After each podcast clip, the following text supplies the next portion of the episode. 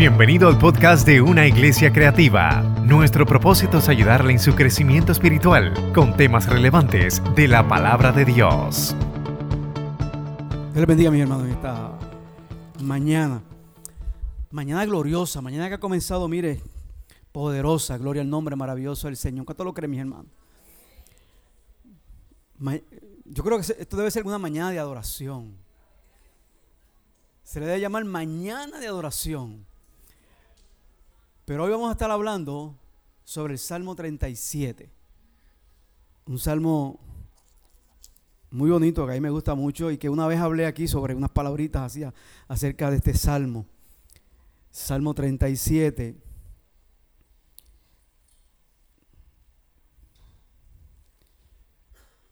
Vamos a considerar varios versos.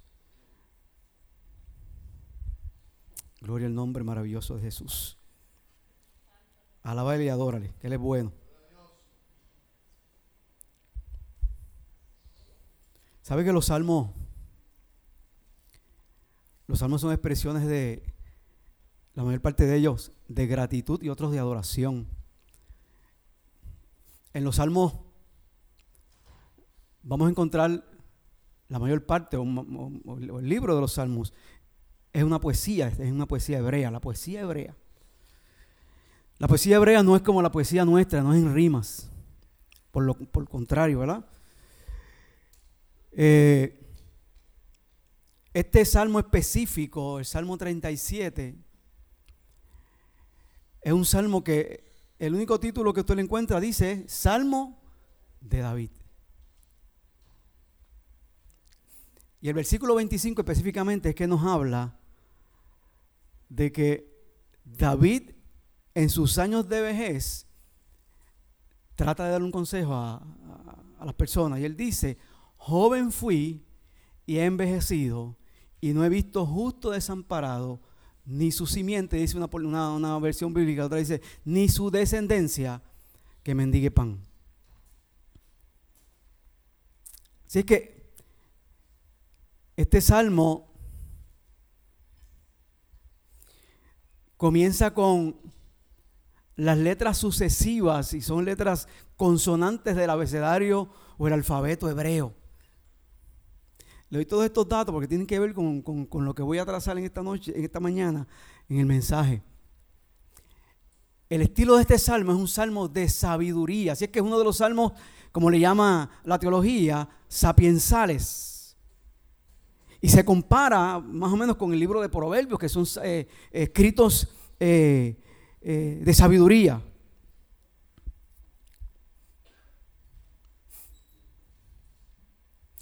Este salmo específicamente, dicen los escritores, que va dirigido, pastor, no a los hombres, sino a Dios. No a los hombres, sino a Dios. En otras palabras, David se lo dirige a Dios y le dice, Señor, ¿qué tú vas a hacer con nosotros, con la humanidad?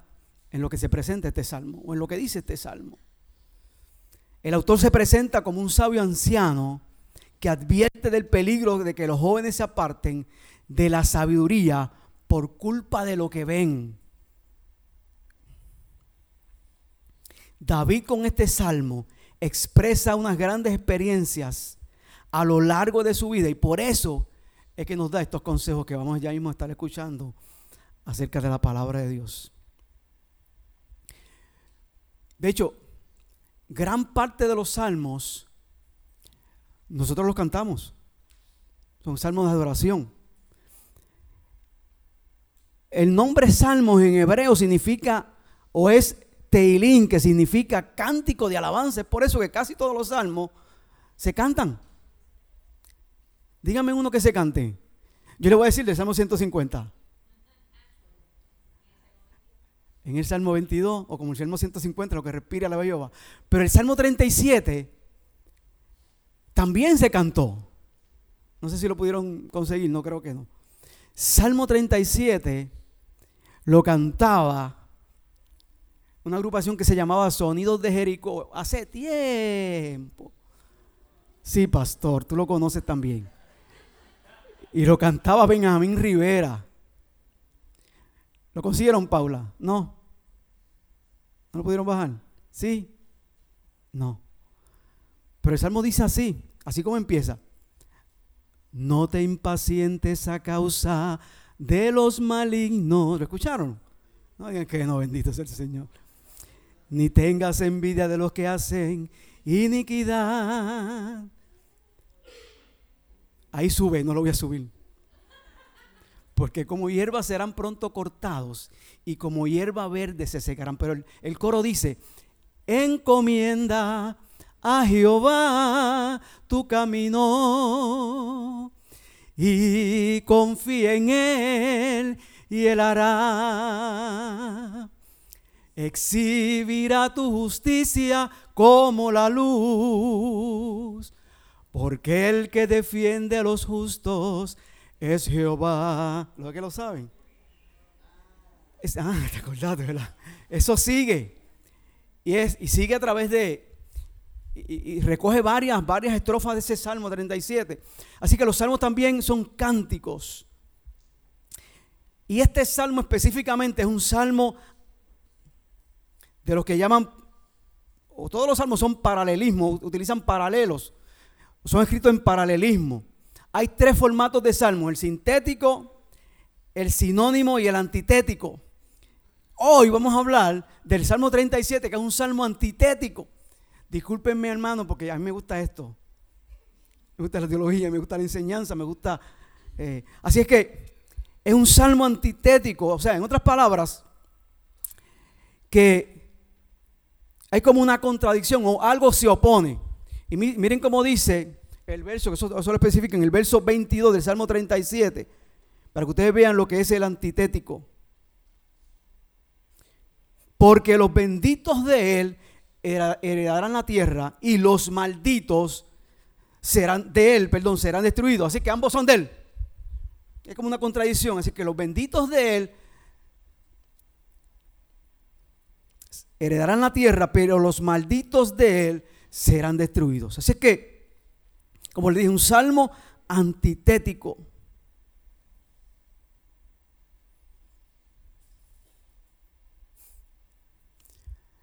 Este salmo, como bien dije, escrito por David, un salmo poderoso que va a mostrar tres características específicas que quiero mostrarles ya mismito.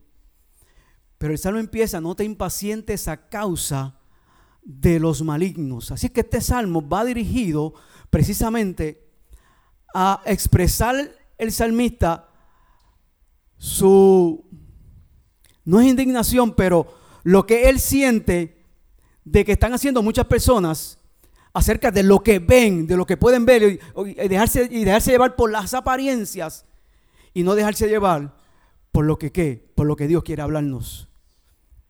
Sé que él dice, no te impacientes a causa de los malignos, ni tengas envidia de los que hacen iniquidad.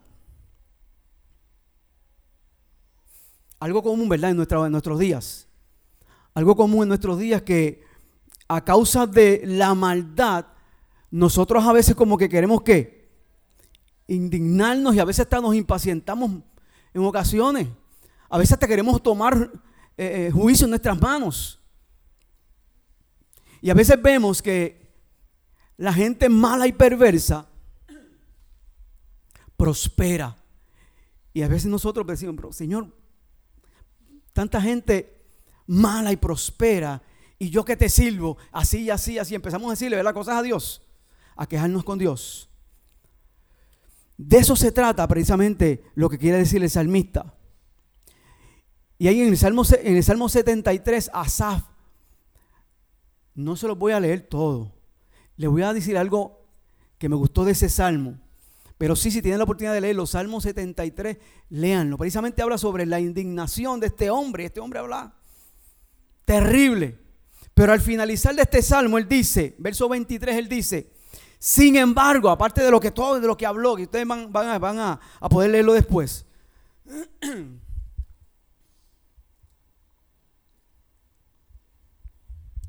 Sin embargo, todavía te, te, pertenezca, me tomas de la mano derecha, me guías con tu consejo, eso es una traducción viviente, y me conduces a un destino glorioso, dice Asaf. Ese salmo fue escrito por Asaf. Todos los salmos no fueron escritos por David. Hay algunos que no fueron escritos, porque fueron escritos por David, otros por Moisés, otros por Asaf, otros por los músicos de David. ¿A quién tengo en el cielo sino a ti? Pregunta él.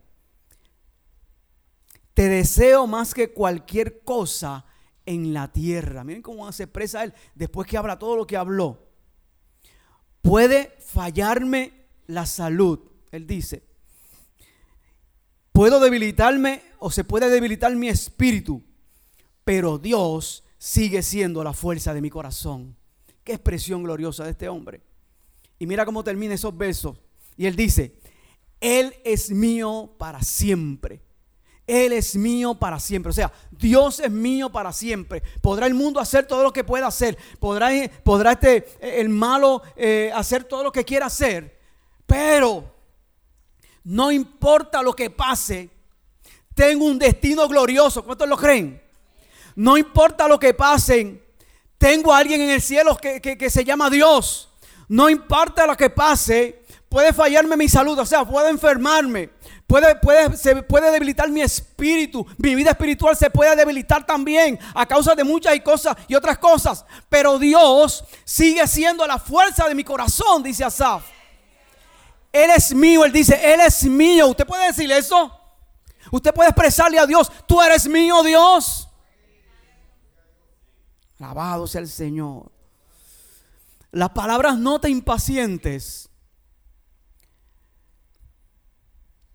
pueden significar, número uno, no hagas que te odien. No hagas que te odien. Número dos, puede significar, no te sobreexaltes. Y número tres, que es la más que me gusta, mantén la calma. O sea, no te impacientes, mantén la calma hacia lo que hacen cualquiera de las personas que nosotros podemos ver por ahí. No te impacientes a causa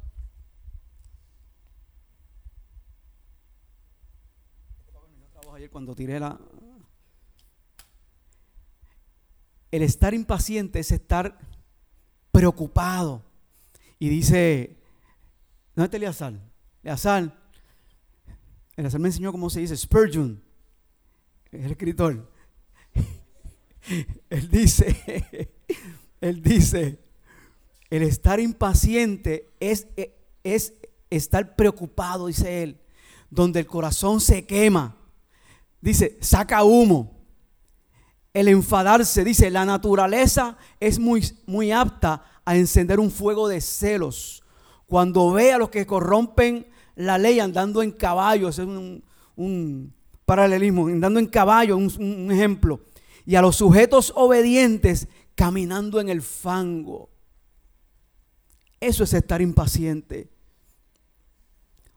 Por el contrario, Morgan, otro escritor bíblico, dice acerca de la preocupación, es impaciencia. Dice, está mal, es dañino, no es necesario que esperen los que confían, los eventos justificarán la acción, él dice.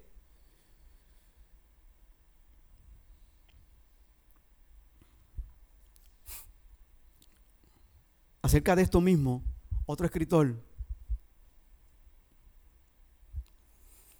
Clark, es tan necio como lo es inicuo el quejarse o tener envidia de la prosperidad de los demás. Sea que, que sean piadosos o impíos, no importa. Es Dios en quien dispensa la generosidad que disfrutan. Mire que, mire qué cosa, ¿verdad que sí? Aparte de todo lo que pueda pasar y podemos nosotros pensar, es Dios que lo permite. ¿Y quiénes somos nosotros entonces para impacientarnos? Por eso el salmista bien claro dice, no te impacientes a causa de los malignos, de los que prosperan, eh, eh, eh, de los que infringen la ley. No te impacientes. A mí me pasa a veces, cuando estoy en el expreso. Pero mi impaciencia no es por el tapón. Mi impaciencia es por lo que cogen el paseo. Los otros días, el viernes fue, estaba yo, estaba con mi hijo, él coge pon conmigo.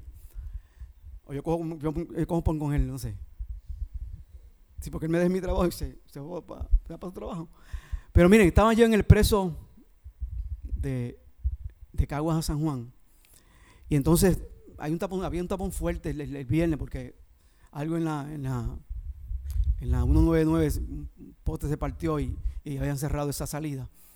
Y el tapón estaba fuerte. Y entonces eh, veo que empiezan a pasar los, los carros por el paseo. Yo me rayo parta. Carro por el paseo. y yo no puedo, y yo no puedo irme también detrás de ellos. Y me impacienté. Y mi miren, mi miren mi impresión. Había un oficial de la policía en una motora. me pasó por el yo, a que los coge, a que los coge. Se lo cogió. Pasaron tres, pero cogió una sola. Y yo decía, había pasado también otra patrulla de la policía. Yo decía, man, ahí que tienen que estar la policía, ahí, en este paseo todos los días para que cojan a las personas que quieren infringir la ley. Y yo, a veces, ¿verdad? Nos, nos impacientamos. ¿A causa de qué? De los malignos. Pero la Biblia nos dice, no permitas que eso te suceda. No permitas que tu paz sea quebrantada. Mantén tu paz en todos los momentos. No te impacientes a causa de los malignos. Ni tengas envidia a los que hacen iniquidades. Yo lo envidié.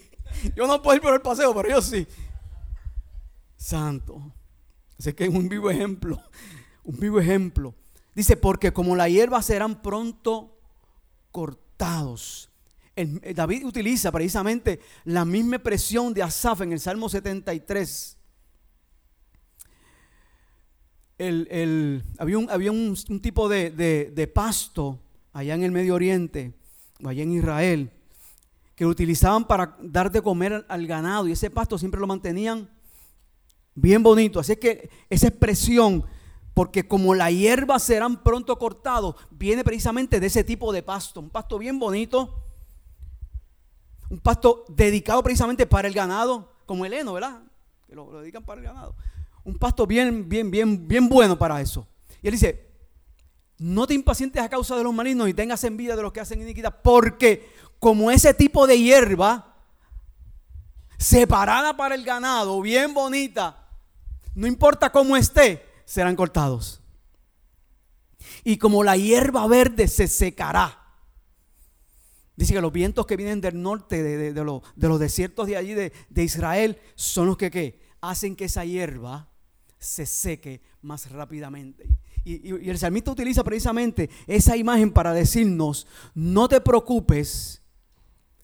Y no es que nosotros tengamos que deseos de que eso pase. Digo, aparte de lo que pasó, ¿verdad? Que yo tenía deseo de que lo cogieran por el paseo. Pero que no, no, que no, no hagamos o que, o que no nosotros, no que nosotros querramos que le pase algo a, las personas, sino que déjale eso a Dios. Déjale eso a Dios. Vive tu vida tranquilo. Vive tu vida espiritual. Deja que Dios obre en tu vida. Sigue recibiendo bendiciones, dice el salmista. No te impacientes a causa de lo que puedan hacer sino trata de buscar las cosas de arriba. Eso es lo que dice el salmista. Así es que la prueba es hallada a tiempo. Toda prosperidad aparente de los impíos, o vamos a utilizar la palabra del que no conoce a Dios, es transitorio. Impío, una persona que practica la, que no practica la piedad. Vamos a ponerlo así. Porque una o sea, la palabra se ve bien fea. Pero la definición es más bonita. Una persona que no practica la piedad. Es transitorio, pasa y perece, así como los mismos personas que no conocen a Dios. ¿Y qué nos aconseja el salmista? Tres cosas importantes y es el mensaje de esta mañana. Ponlo, Paula. Confía, deleítate y encomienda. Tres imperativos. Tres imperativos. Y cada uno de ellos tiene que una bendición. Tiene una bendición. Confía, deleítate y encomienda. Gloria al nombre maravilloso del Señor. Salmista dice, y vengo desde arriba, no te impacientes a causa de los malignos, ni tengas envidia de los que hacen iniquidad, porque como hierba serán pronto cortados y como hierba verde se secarán. Confía en Jehová. Confía en Jehová. Pero detrás de confía en Jehová hay otra expresión del salmista que dice, y haz el bien. Confía en Jehová y haz el bien. Ponme la palabrita de confía, Paula. Próximo slide. Confiar es depositar en Dios tu vida, tu hogar, tu salud, tu trabajo, tu destino y absolutamente todo. ¿Cuánto lo creen, hermanos? Es que eso es todo en la vida. Cuando confiamos. Mire, cuando usted confía en una persona, usted entrega todo. ¿Verdad que sí, paz? Cuando usted confía en su esposa o en su esposo, usted te, usted te entrega qué? Completamente. Eso es lo, lo más básico para entender. Una vez el pastor habló sobre, sobre la confianza de los hijos. Corríeme si no es cierto, paz. Y él utilizó a su hija Jessica que se tirara y él iba a coger qué? Acá. Tírate que yo te voy a coger. Y me acordé de eso porque precisamente eso es lo que implica la confianza.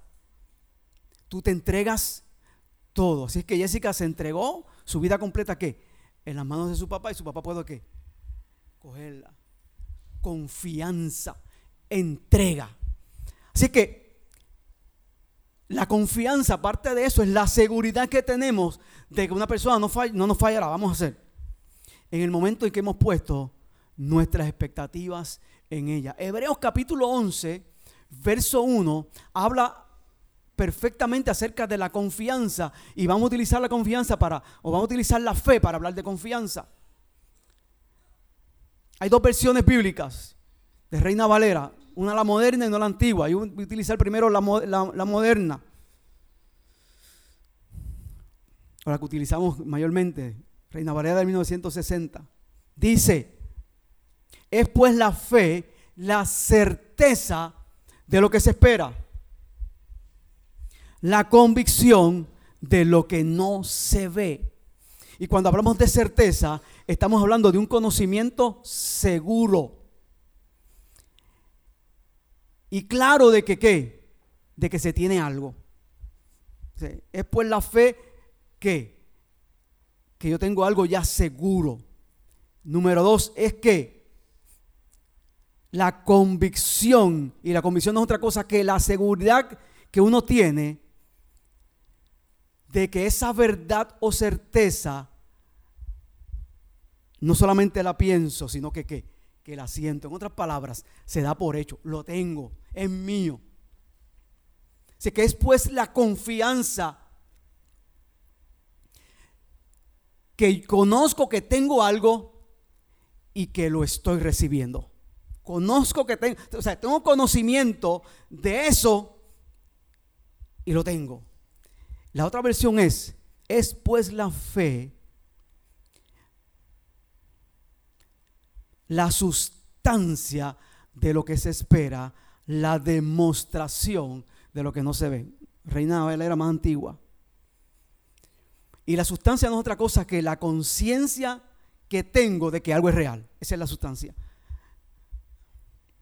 La sustancia no es otra cosa que la conciencia de que algo es real y la demostración es que, que lo tengo, se manifiesta.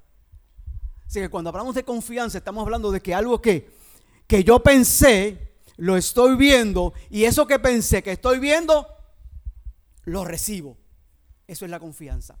Esa es la fe. Así es que el salmista dice, confía en Jehová en otras palabras, lo que estás viendo o lo que estás por ver es tuyo, lo tienes. No importa lo que pase, confía en Jehová.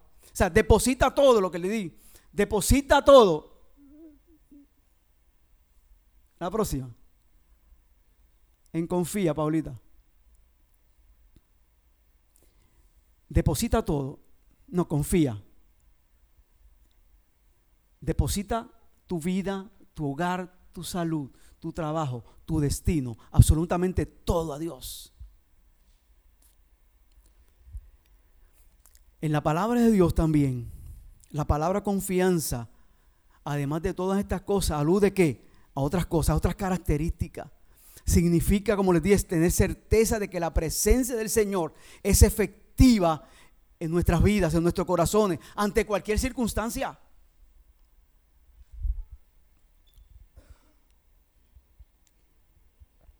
Yo me acuerdo cuando yo empecé en la iglesia, tenía como 17, 18 años. Tengo 44 años en el Evangelio. Empecé jovencito.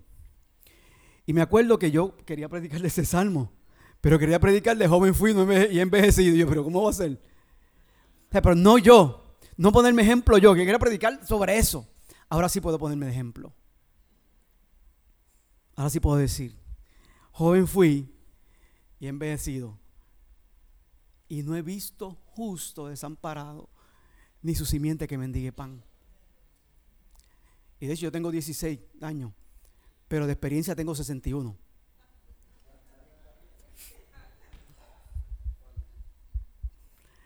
Así que debemos poner nuestra confianza en Dios, porque ahí, ahí, ahí es efectiva Dios va a estar en todo momento. Confiar es la convicción de que podemos descansar en Él, de que podemos poner todas nuestras cargas y al poner todas nuestras cargas en Él, vamos a salir victoriosos. ¿Cuántos lo creen? Y también la confianza tiene que ver con la paz, con la paz. En otras palabras, mis hermanos, cuando confiamos, que el salmista dice ahí, confía en Jehová, nos está diciendo que Dios mismo se va a encargar de enseñarnos e instruirnos en su palabra.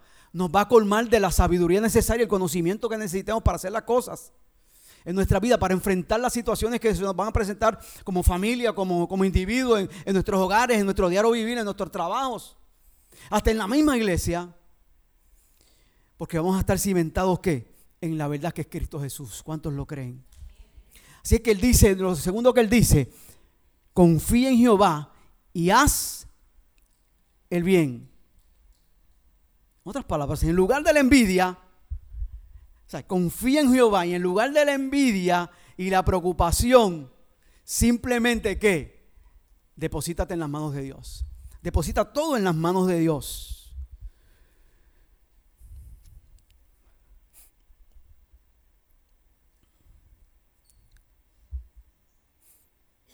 no importa lo que hagan los demás, tú siempre haces el bien. Dice el salmista, no importa lo que quieran hacer los demás, tú siempre dedícate a hacer el bien. Gloria al nombre maravilloso del Señor.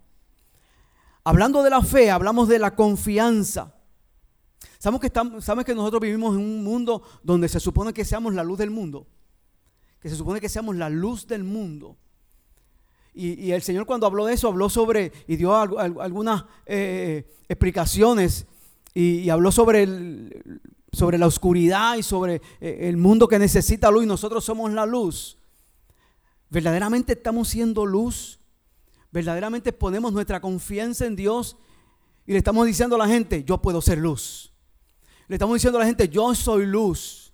Le podemos decirle a la gente con nuestra, con nuestra actitud, con nuestra forma de vida, con, con cómo caminamos y, y nos comportamos. Le podemos decir a la gente, yo soy luz.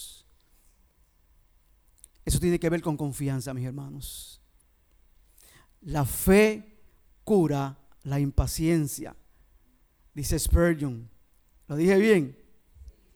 La confianza genuina en el Señor se expresa entonces, mis hermanos, en una fe fortalecida que sobre todas las cosas nos da paz. Así es que la confianza, mis hermanos, es sinónimo de paz. Así es que si confiamos en Dios y hacemos las cosas bien, vamos a tener qué? Paz. Vamos a tener paz. Cuando el Señor les dijo a sus discípulos, la paz os dejo, mi paz os doy, no os la doy como el mundo la da. No se tuve vuestro corazón ni tenga miedo les habló precisamente, hermanos, porque en el imperio romano había una palabra que, se, que era la pax, que era la pax, eh, lo que es la paz. La pax romana era que todas las provincias, ellos se encargaron de que en todas las provincias de, que ellos dominaban eh, hubiese paz, hubiese tranquilidad.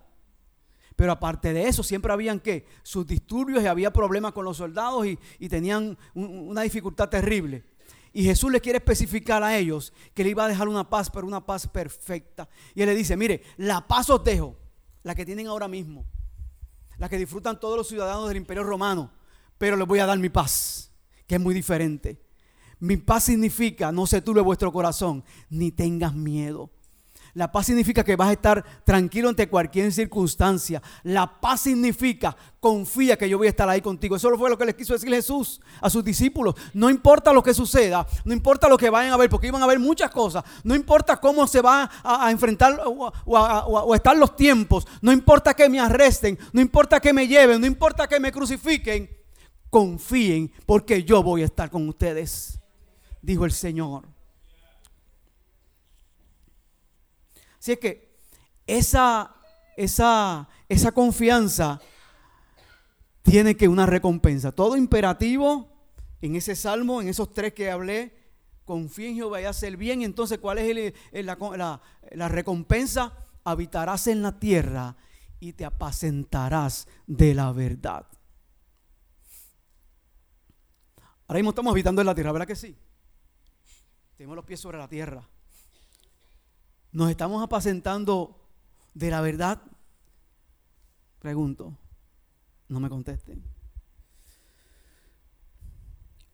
David también aconsejó al hombre, a la mujer de Dios, a dejar a un lado toda preocupación, toda envidia. ¿Por medio de qué? Simplemente disfrutar. Y ahí vamos a hablar sobre disfrutar bastante.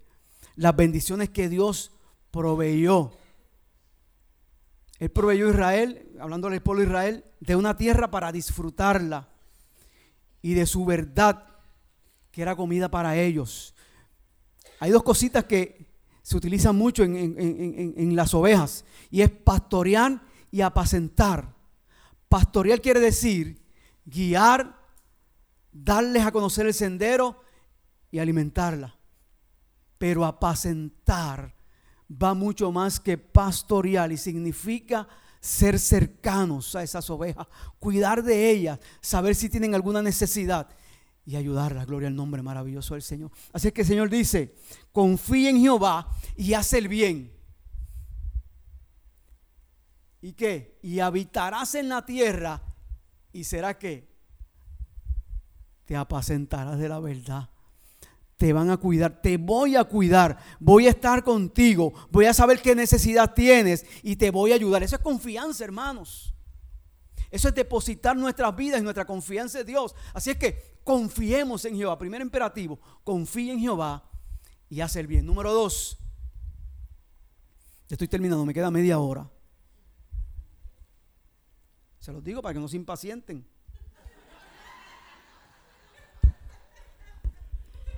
Así empieza el salmo, ¿verdad? No te paciente. Número dos, deleítate, dice el salmista. Próximo, Paulita. Ponme deleítate.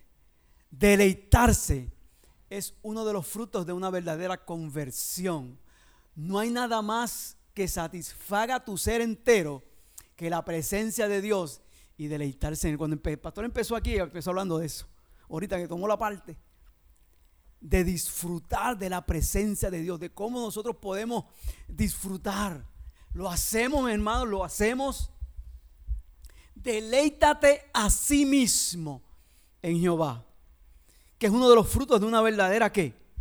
conversión, una verdadera conversión. En otras palabras, que estamos convertidos, que somos gente diferente, que somos gente que hemos cambiado, que somos gente que hemos pasado por el proceso de la regeneración, es una doctrina bíblica, de la regeneración, del cambio, y que somos qué? Convertidos. Por eso antes se utilizaba, pastor, ¿verdad que tú, lo utilizabas? No, sé, por en tus tiempos y en el mío, se utilizaba la palabra profesión de fe y conversión, ¿verdad que sí? Profesión de fe era aquellas personas que, ¿qué? que aceptaban al Señor. Pero conversión era aquellas personas que aceptaban al Señor, pero que ya habían dado fruto de que se habían arrepentido. Así es que el deleitarse es un fruto de la conversión. Y deleitarse, hay una palabra hebrea que tiene varios significados. Repitan conmigo, anak. Esa es la palabra hebrea para deleitarse. Y una de las definiciones, o una de las palabras que se utiliza, acuérdense que en el hebreo se utilizan la misma palabra para, diferentes significados, de acuerdo a las circunstancias, el contexto bíblico en el cual, y el momento histórico en el cual se están viviendo.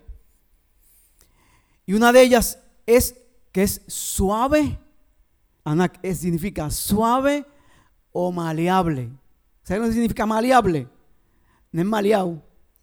Maleable significa que puede ser moldeado con facilidad.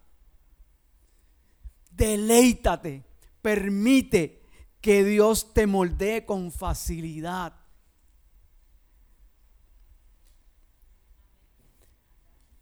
Jeremías utiliza mucho esa palabra. No podría ser de vosotros como este alfarero, casa de Israel, dice Jehová. Y aquí que como el barro en la mano del alfarero, así sois vosotros en mi mano, oh casa de Israel. Número dos, segunda definición.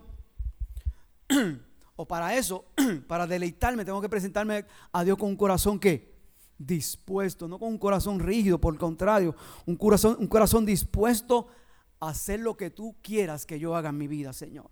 ¿Qué tú quieres que yo haga? Eso voy a hacer. Así es que si hago eso, estoy que deleitándome en el Señor. Lo segundo, Anak significa felicidad. Así es que deleitarse significa ser feliz de estar en los caminos del Señor. ¿Cuántos son felices de estar en los caminos del Señor? De verdad.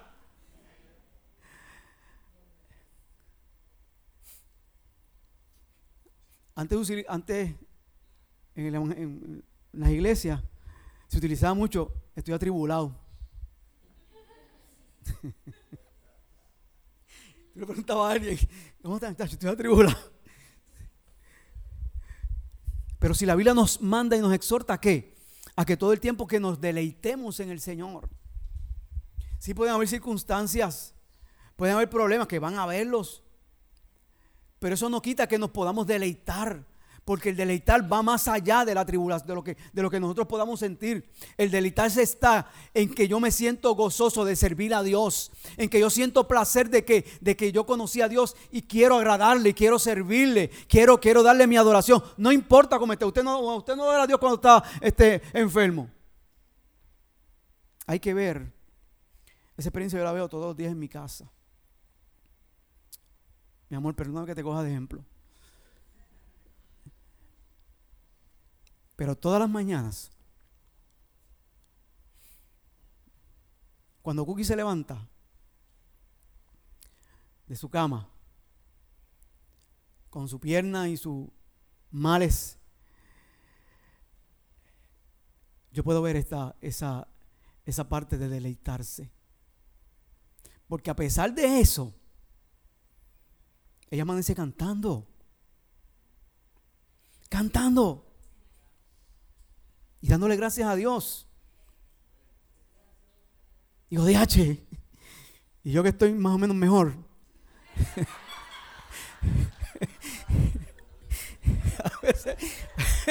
a, veces, me levanto diciendo, DH, me duele aquí. Y no me levanto con una alabanza.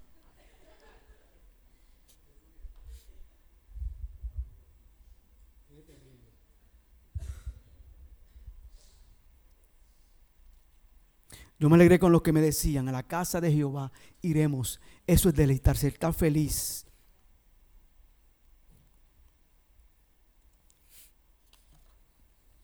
Número tres.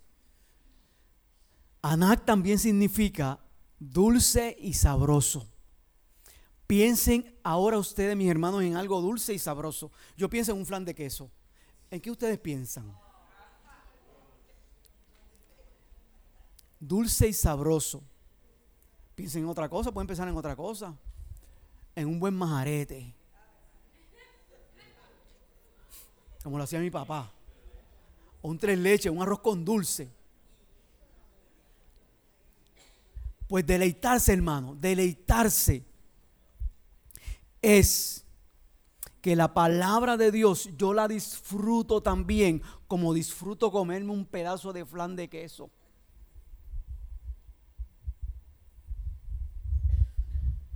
Eso es disfrutar, eso es deleitarse.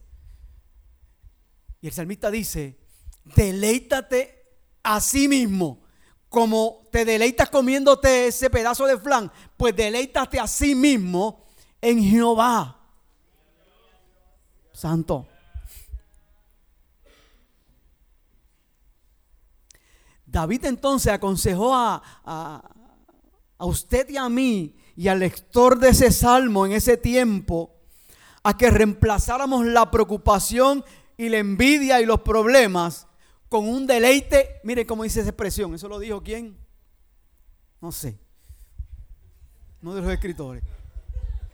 No lo, no lo apunté. Pero uno de esos escritores dijo que te deleitaras pero con conciencia. Consciente de que lo estás haciendo qué? A Dios. Deleítate a sí mismo en Jehová. Quita toda preocupación, quita toda amargura, quita toda envidia y disfruta el momento con Dios. Consciente, disfruta el momento con Dios. Bendito sea el nombre de Jehová. Deleitarte a sí mismo es que te espera toda felicidad que viene de Él y buscarla hay unos hombres en, el libro de Hechos, Pablo y Silas, que registra la escritura que fueron qué? Encarcelados. Y los metieron a dónde? A lo más abajo. Y no solamente los encerraron en lo más abajo, le pusieron qué? Cepos, ¿se puede? En sus piernas y en sus brazos. O sea, asegurándose de qué? De que no se van a escapar. Y lo pusieron en la celda más bajita. O sea, que para, para poder para poder salir de ahí, tienes que primero zafarte de esos cepos, luego traspasar toda la, celda y llegar hasta arriba. Y en ese proceso va a haber gente que va a estar vigilando allí. Pues a pesar de eso, Pablo y Silas, dice la escritura, que hicieron? Que estaban qué? Cantando himnos al Señor. En otras palabras, se estaban deleitando en el Señor. Eso es deleite, hermanos. Donde a pesar de las circunstancias que pueda tener yo en mi vida, yo pueda decir, gracias Señor, tengo motivos por adorarte. Qué bueno que puedo darte gracias, Señor. Qué, qué, bueno que puedo rendir culto a ti en medio de cualquier circunstancia. Y eso precisamente es una de las definiciones de deleitarse, que en medio de cualquier circunstancia en la cual yo me encuentre, que pueden ser fuertes, que pueden ser legítimas, que pueden ser la forma más fuerte que sea, yo me puedo deleitar. Eso lo vemos en los funerales de cristianos, que a pesar del dolor que sentimos, el dolor que sentimos de perder un ser querido, podemos deleitarnos en Dios. Y no quiere decir que estemos contentos. Eh, no, quiere decir que podemos deleitarnos en Dios. Podemos sentir que, que Dios está con nosotros y que yo le puedo rendir culto a pesar de todo. ¿Cuánto lo creen mis hermanos? Ríndale a Dios culto, no importa cuál sea. No pienses primero, se lo dijo Spurgeon también, en los deseos de tu corazón, sino piensa primero en deleitarte a ti mismo en Dios.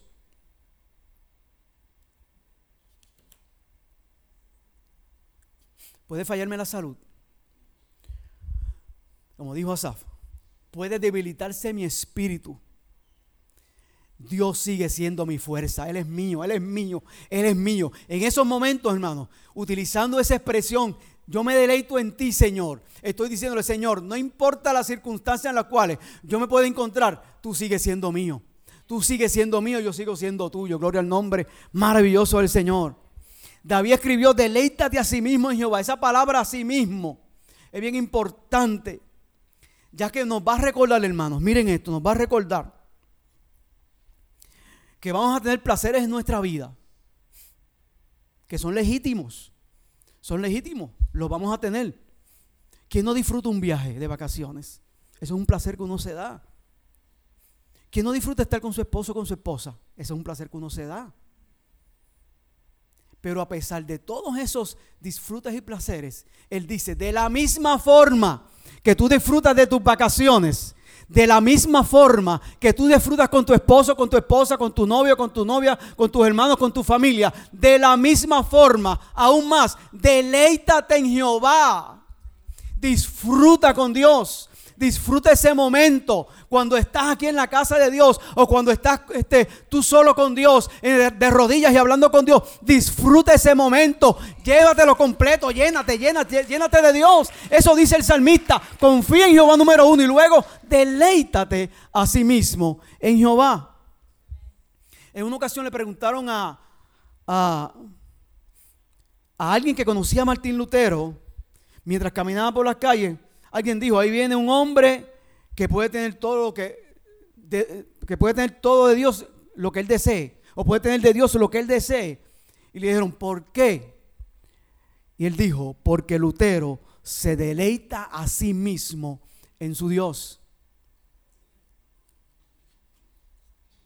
Cuando usted vive una vida agarrada de Dios, usted se deleita a sí mismo en el Señor. Hay un principio en este Salmo 37 y hay una palabra, no sé si la han escuchado, hedonismo, hedonismo. ¿Han escuchado esa palabra? Hedonismo. sí. El hedonismo es una doctrina, precisamente una doctrina moral que establece la satisfacción propia como fin principal de uno. La satisfacción propia. Yo me puedo satisfacer yo mismo con un montón de cosas.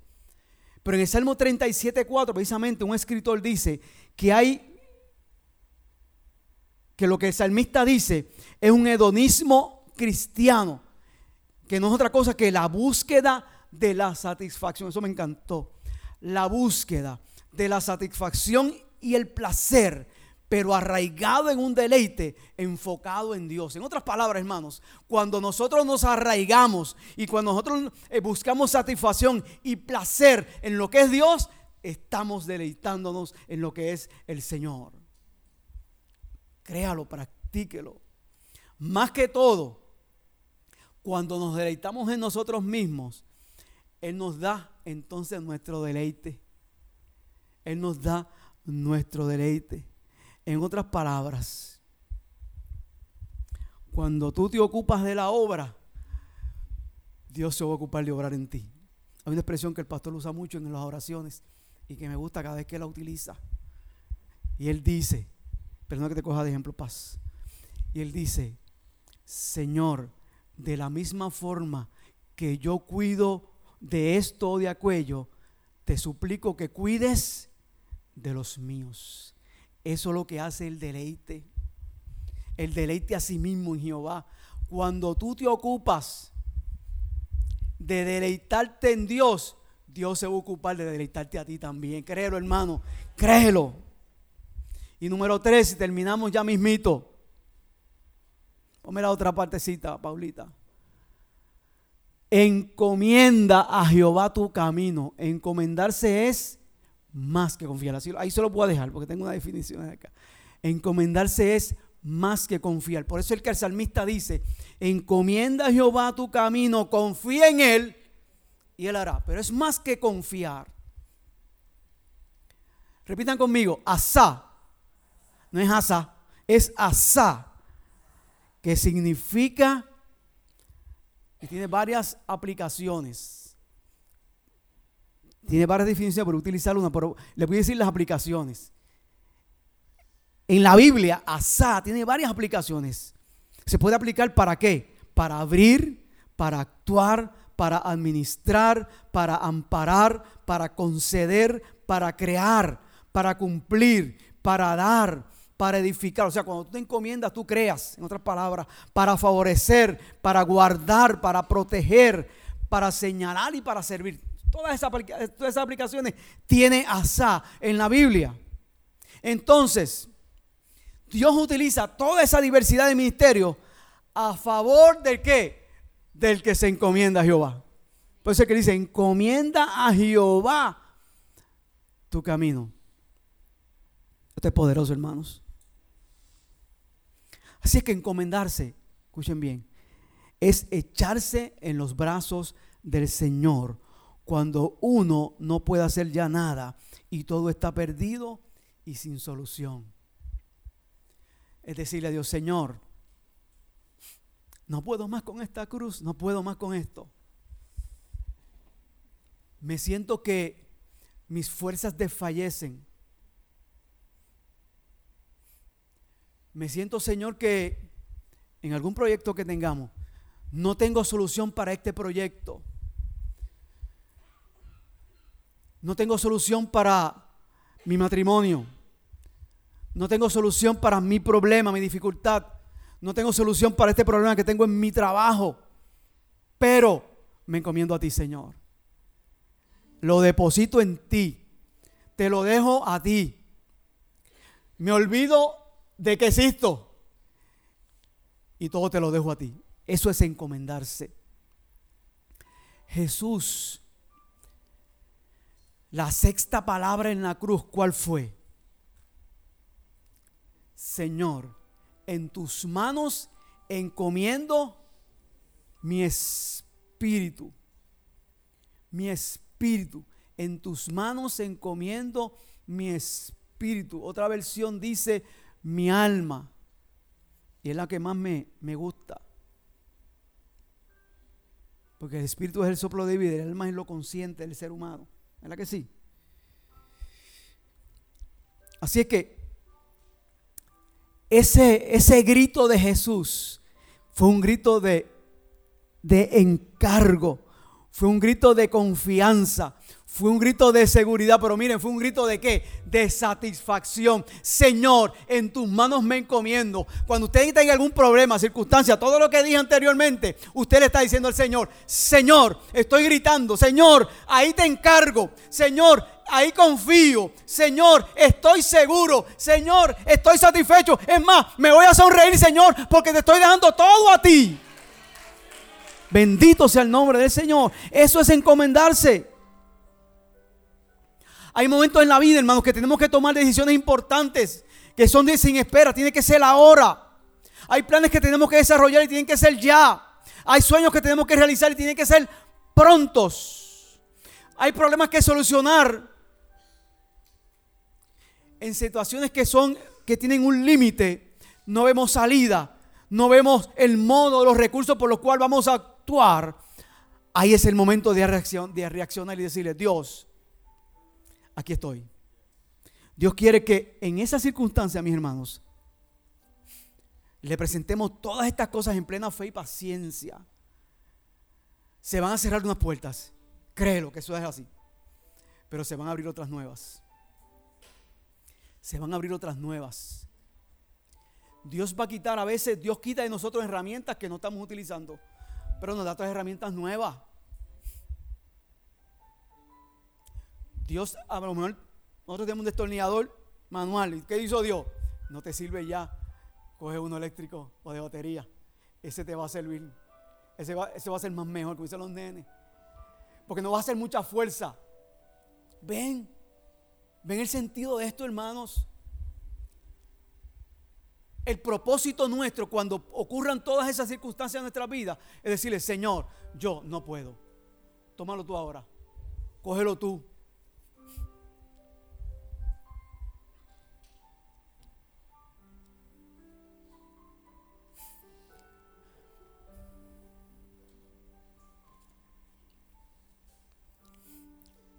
La promesa es confía en Él y Él hará.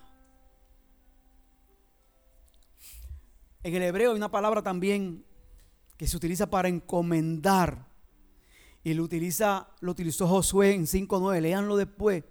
Y en Proverbios 16.3. Que es enrollar. Repita conmigo, enrollar. Enrollar. El significado de eso es deshacerse de una carga.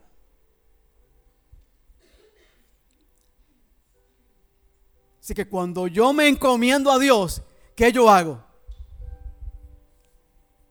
Cógela tú. Cógela tú.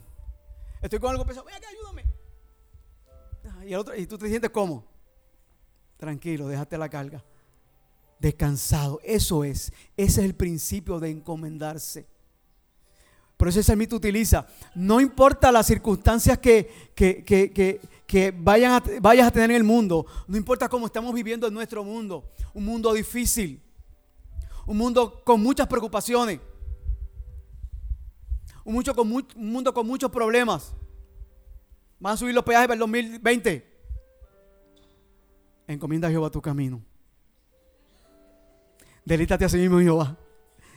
Confía en Jehová. La criminalidad está subiendo. Confía en Jehová. Deleítate y encomienda. No hay otra.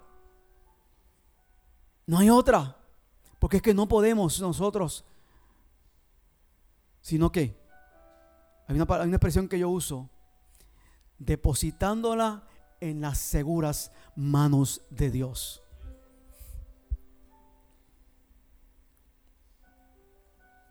Ya estoy terminando.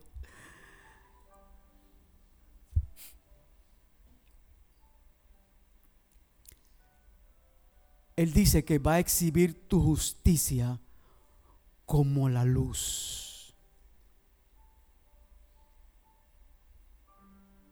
¿Saben cómo, cómo alumbra el sol el mediodía? Ese, el sol está que en el medio ahí, alumbrando la tierra fuertemente y dándole a la tierra fuertemente fuego. Pero a la misma vez que da fuego y calor que da claridad. Y el salmista dice, va a exhibir tu justicia como la luz. A vista del mundo, a vista del mundo, vas a ver, vas a ver cómo se solucionan tus problemas. Esa es la promesa.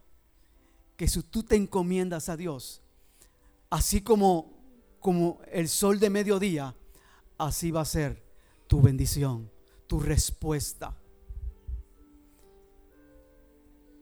Como la luz visible del mediodía. Ahora sí termino. Cuando confías y lo entiendes, cuando confías y lo entiendes, Dios te muestra cómo desarrollar entonces la forma de disfrutar o deleitarte en su presencia. Y una vez te deleites en, tu en su presencia,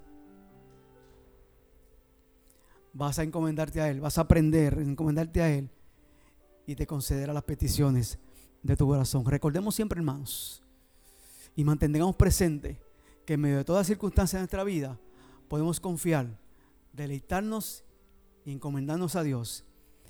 Y Él hará. Son tres pasos gloriosos hacia una recompensa que brilla como el sol. Dios les bendiga. Señor, gracias. Te adoro, te bendigo. Damos la gloria y la honra a ti, Padre bueno. Gracias por esta oportunidad que nos diste de escuchar tu palabra, Señor. En tus manos estamos, Señor. Adoración, por favor.